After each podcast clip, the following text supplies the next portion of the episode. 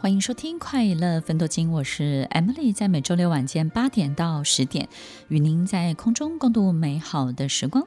听众朋友，在我们身边有没有一种人，就是每一次你在跟他相处的时候，你都要非常的小心翼翼，因为你不知道会不会因为一句话或是一个什么样的动作，其实就踩到了他的地雷，然后他就会发飙，而且是很突然的。有时候你捉摸不定他到底在意的东西是什么，那你有没有一种感觉，就是当我们跟这样的人相处的时候，好比说你问他一个问题，但是他永远都不会直接正面的回答你，哪怕只是问他要不要吃饭，要不要看电影，或是要不要休息，他都不会正面的回答你 yes 或者是 no，那他。跟你沟通的方式就是，每当你丢一个问题问询问他的时候，或是丢一个什么样的议题开始的时候，他会连续丢二三十个问题回来反问你，然后指引你，让你在这二三十个反问的问题当中呢节节败退。在我们生命当中出现像这样的人。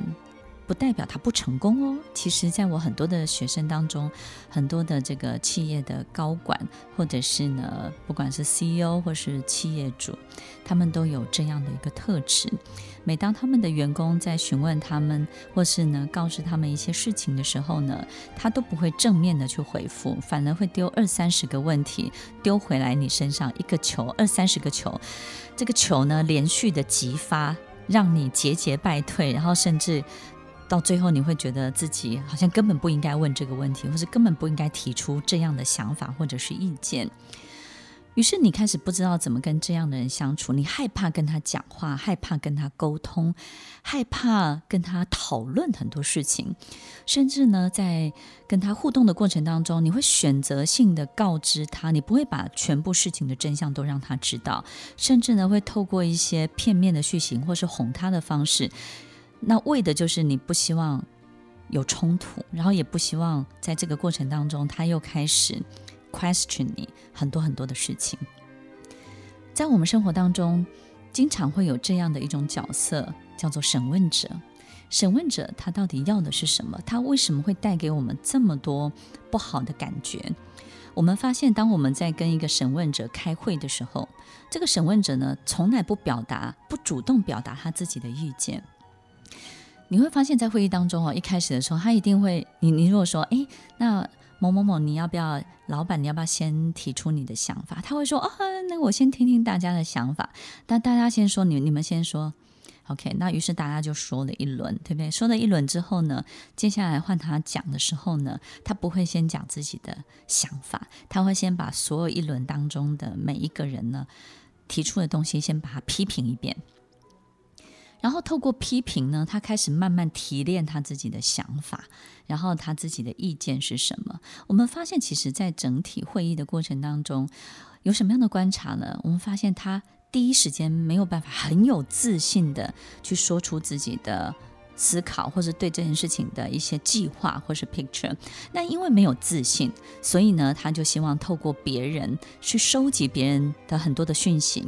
那其实这种人呢，都非常的聪明。聪明的意思就是说，其实他在能力上并不差，但是就是因为没有自信，所以呢，他会先收集别人的讯息，然后呢，一一驳击，就是呢，把这些别人的讯息呢，一个一个打倒之后呢，他才会很有自信的说出自己的真正的想法是什么。但是听众朋友，通常他那个最后真正的想法也都是很好的哦，也都是值得我们去执行，或是值得我们去参考的。相处久了，你就会很气，你会很生气，是为什么他每次都要用这样很周旋的方法才去提出自己的意见？那有时候更气，就是偏偏偏他的意见又都是很好的。所以其实，在相处的过程当中，就觉得这样的人为什么要这么的迂回？我们不知道要怎么去。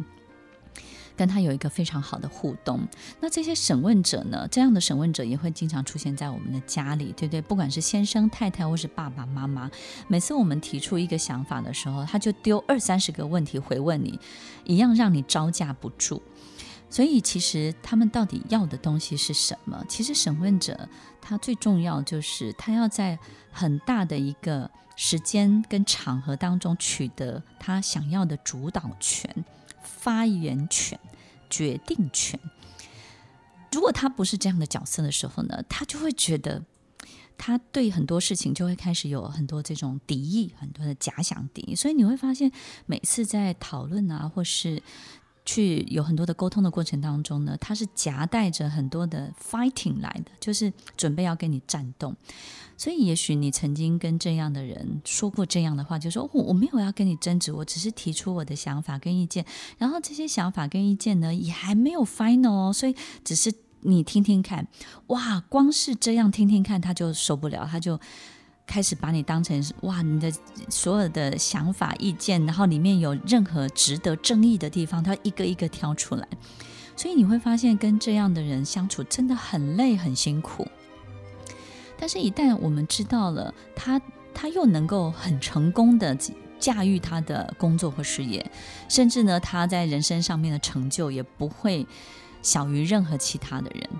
只是你会觉得这个人的个性为什么是这样？那其实听众朋友，这就是标准的，真的是非常非常缺爱的人。我们也也知道，缺爱的人就会缺乏底气，缺乏自信，所以他们就会用非常迂回的方式去取得自己的自信，取得自己的主导权、发言权或是决定权。所以，其实跟审问者相处的时候啊，他们最讨厌的就是被告知。所以我经常会跟学生分享，我们跟审问者谈恋爱哦，如果要终止这个恋爱，就是要分手，其实他是不会愿意分手的，你知道吗？不是因为他太爱你，是因为他不能够接受他被告知。所以，怎么样能够分手呢？一定要这件分手这件事情要从他的口中、自己嘴巴、自己要讲出来。那审问者有一个特色，就是从他嘴巴讲出来，他会捍卫自己的言论，捍卫自己自己的想法。所以，听众朋友，我们不管是老板，或是我们周围的生命中的很多亲近的人，假设有一个缺爱的审问者的时候，我们到底要怎么跟他相处呢？听众朋友要记得，我们可以提供选项给他，让他来做决定，而不是告知他他。得到什么样的结论，然后告知他他要怎么做。他这辈子最讨厌的就是被告知，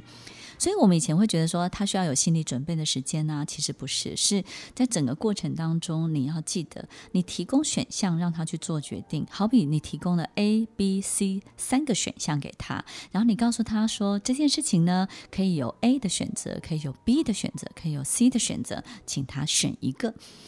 那最后你也也也许会更恼怒，为什么呢？因为他 A、B、C 他都没有选，他选择了一个 D，D 是他自己讲出来的。那让你最生气的其实是这个 D 融合了你提出来的 A、B、C，对不对？然后他踩在你的意见上，踩在你的想法上去提炼出他自己对这件事情的观点，所以这会让你非常非常的生气。你觉得他偷了部分你的东西，然后呢也拒绝了。在你的基础上面，他想出了更好的一个办法。你觉得其实他是踩在你的肩膀上上去提炼出一个 D，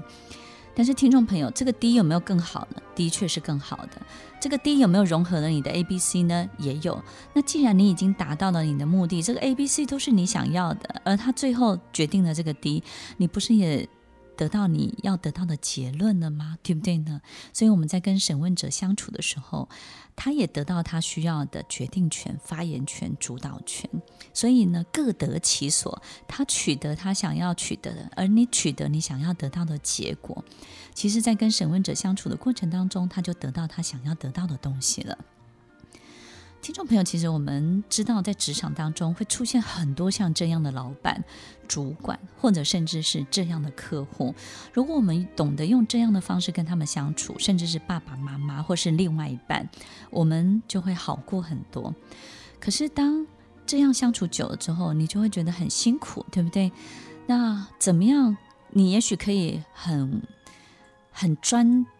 精的去研究，怎么样可以让他。这个得到他想要得到的东西，然后你想出了穷其这一辈子，你想出了这一套公式，就是永远你要做的事情都得从他口中让他嘴巴自己讲出来，于是他会捍卫自己的决定。可是你会觉得好辛苦、好累，你觉得这辈子为什么要这样去周旋、这样去迂回？所以听众朋友，其实如果在工作当中你可以去救，但是如果是在生命当中最亲密的爱人或最亲密的另外一半，你要记得，审问者他有透过这种情绪勒索的方式，透过这种驾驭你的方式，他会剥夺你人生很多很多的注意力。所以，跟审问者适度的保持距离是非常非常重要的，哪怕他是你最亲密的另外一半。所以，听众朋友，面对缺爱的人，偶尔给，而且呢，可以给，但是呢，只能偶尔给，而且可以给，但是不要全部给。你一定要记得，审问者永远只会尊敬比他更强大的人，比他更脆弱的人。比他更弱小的人，审问者只会在他身上得到强取勒索的东西更多。所以你一定要好好的活出你自己的人生，把自己的人生的道路跟自己想要的样子，把它高干的活出来，审问者才会好好的尊敬你的游戏规则哦。很多人真的缺乏爱，但是你给再多，永远都喂不饱，而且他只会跟你要，因为只有你愿意给，对不对呢？所以呢，这些。很缺很缺爱的人，对爱的匮乏有高度匮乏感的人，他都知道，他非常聪明，知道要找谁。所以，听众朋友，这是一个非常 tricky 的供需的关系，所以要记得改变你提供的东西，那那个不同需求的人才会来，他也才会改变他的需求哦。爱的缺乏症一辈子都治不好，所以呢，我们不要。奢望要去治好别人的爱的缺乏症，那爱的缺乏症的人怎么样可以好起来呢？嗯，我觉得这辈子他们并没有不好，只是不够满意，然后呢，觉得怎么样都不够。所以其实，当我们身边有这样的人的时候，我们更要好好的过好自己的人生。那什么样的建议最适合他呢？就是呢，你也鼓励他。走好他自己的路，找他真的需要的人。也许那个需要不一定要透过你来提供，他会找到比你更适合的人，在他的身边，他就会好好的待着。听完今天的节目后，大家可以在 YouTube、FB 搜寻 Emily 老师的快乐分多金，就可以找到更多与 Emily 老师相关的讯息。在各大 Podcast 的平台，Apple Podcast、KKBox、Google Podcast、SoundOn、Spotify、Castbox，搜寻 Emily 老师都可以找到节目哦。欢迎大家分享，也期待收到您的留言和提问。Emily 老师的快乐分多金，我们下次见，拜拜。